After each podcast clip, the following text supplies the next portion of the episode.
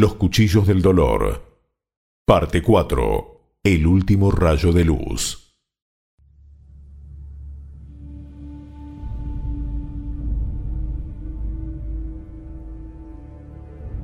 El día 12 de octubre de 1504, otorgó su testamento cuya extensión, así como las muchas y graves materias sobre las que da sus últimas disposiciones, demuestran que su entendimiento se hallaba en el más completo y perfecto estado de lucidez. En este notable documento resaltan los sentimientos de la virtud más pura y de la piedad más acendrada. La reina de dos mundos dejó consignado en este último acto de su vida un ejemplo insigne de humildad, mandando que se la enterrara en el convento de San Francisco de Granada, vestida con hábito franciscano, en sepultura baja y cubierta con una losa llana y sencilla. El 23 de noviembre de 1504, tres días antes de su muerte, Isabel firmó en Medina del Campo un codicilo en presencia del mismo notario Gaspar de Gricio y de cinco de los siete testigos que habían asistido el 12 de octubre anterior a la firma de su testamento. Si la reina se había referido en el testamento a los aspectos fundamentales del gobierno de los monarcas españoles en el codicilo, además de expresar su deseo de reafirmar lo que había dispuesto en el testamento, abordaba por un lado cuestiones que afectaban directamente al gobierno peninsular y por otro mostraba su preocupación por la política que estaba ejerciendo España en el Nuevo Mundo. El codicilo comenzaba con una breve salutación a la divinidad para ratificar a continuación lo expresado en el testamento siguen las 17 cláusulas que constituyen el cuerpo del codicilo y finalmente la rúbrica de la reina. Un extracto de dicho cuerpo lo relata Isabel I de Castilla.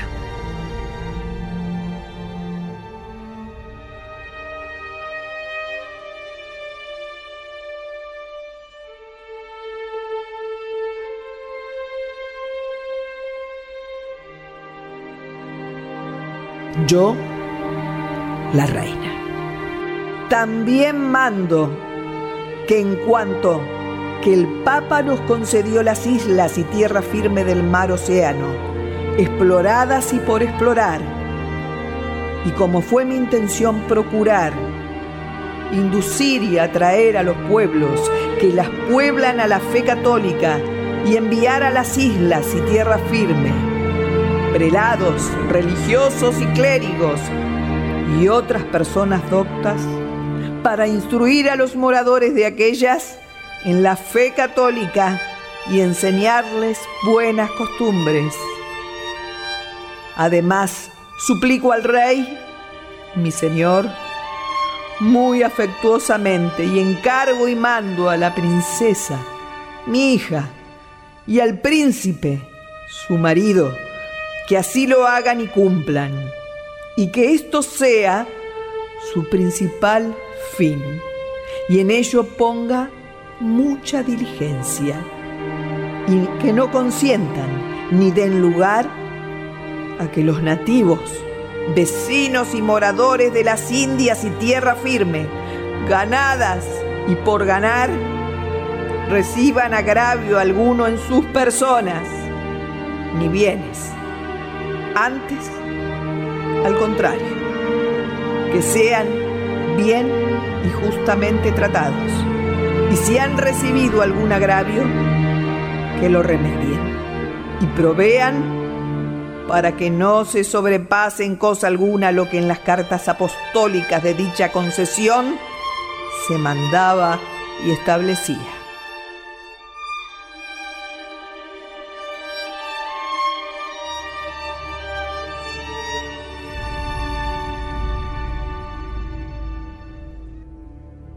El codicilo tenía fecha del 23 de noviembre de 1504. Se escribió en tres hojas de pergamino avitelado, con una más que sirvió de cubierta sobreescrita por cinco testigos y por el mismo notario presente en el testamento.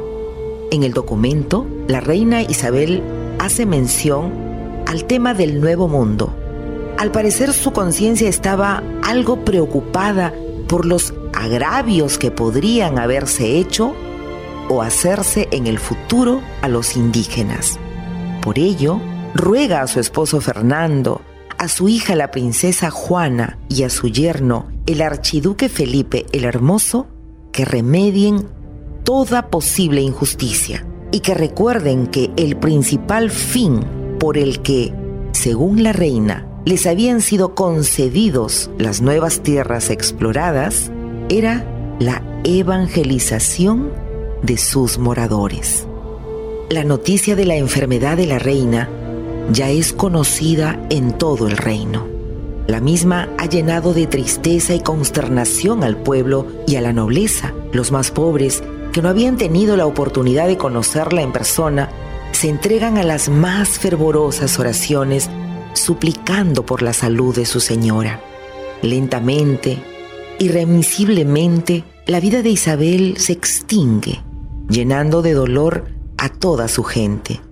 Los físicos, así denominados en ese entonces a los médicos, no han dicho todavía la última palabra, que era terrible en su devastadora exteriorización de impotencia humana. Pero la palabra, no dicha, se adivina en todos los semblantes, en los ojos rojos por el llanto y el insomnio, y en las manos nerviosas enclavijadas en ininterrumpida oración.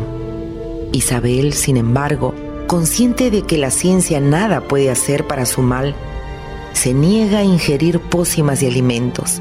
Desconsolado su médico de cabecera, Juan de Guadalupe Álvarez, procura convencerla pacientemente como si fuera una criatura. Majestad, por favor, debe tomar una cucharada de esta pócima y verá que sus dolores se verán disminuidos y la fiebre bajará. Con esa actitud, mi señora, usted se está matando. No, no insista más. No, no quiero más esas horribles pócimas. Necesito que me den de beber agua. La sed, la sed me está matando. Mi señora, en el estado en que está, no es conveniente que tome solo agua. Las pupilas verde azuladas de la reina, que encendieron la hoguera de mil entusiasmos, se apagaban lentamente, y su frágil cabeza, que con tanta dignidad llevara a la corona, hoy se hunde en una almohada, destacándose su pálida y ancha frente, cobijo de mil nobles y generosos pensamientos. A su lado, Beatriz, la inseparable amiga reza en silencio, sin apartar sus miradas del rostro de su reina. Llegó el momento que Fernando, en lo más profundo de su alma, no quería que llegara. Con paso lento y tembloroso, cruza los pasillos y los salones. Se aproxima a la alcoba donde reposa Isabel, que lucha entre la vida y la muerte. Beatriz de Bobadilla lo acompaña unos metros atrás, conteniendo las lágrimas. Ingresa a la alcoba, se sienta en el sillón que está al lado de la cama. A su alrededor están Gonzalo Chacón, Andrés de Cabrera, Fray Hernando de Talavera, su médico de cabecera, el físico Juan de Guadalupe Álvarez y el embajador Gutiérrez Gómez de Fuensalida. Andrés de Cabrera mira compungido a su esposa Beatriz de Bobadilla y ella, mirándolo, mueve su cabeza, indicándole que la reina está en manos de Dios. El rey toma la mano de la reina. Ella abre sus ojos. Fernando, incorporándose, besa su frente y luego la mira a los ojos y le dice, Mi señora, Nada de lo que hicimos juntos se perderá, te lo juro. Velaré por todos nuestros logros y guardaré memoria del inmenso amor que he sentido por ti siempre. Isabel, mirándolo con sus ojos cansados y entreabiertos, expiró. El rey, don Fernando II de Aragón, se incorpora y con lágrimas en los ojos, dándose vuelta, exclama con voz lastimosa y entrecortada. La reina ha muerto.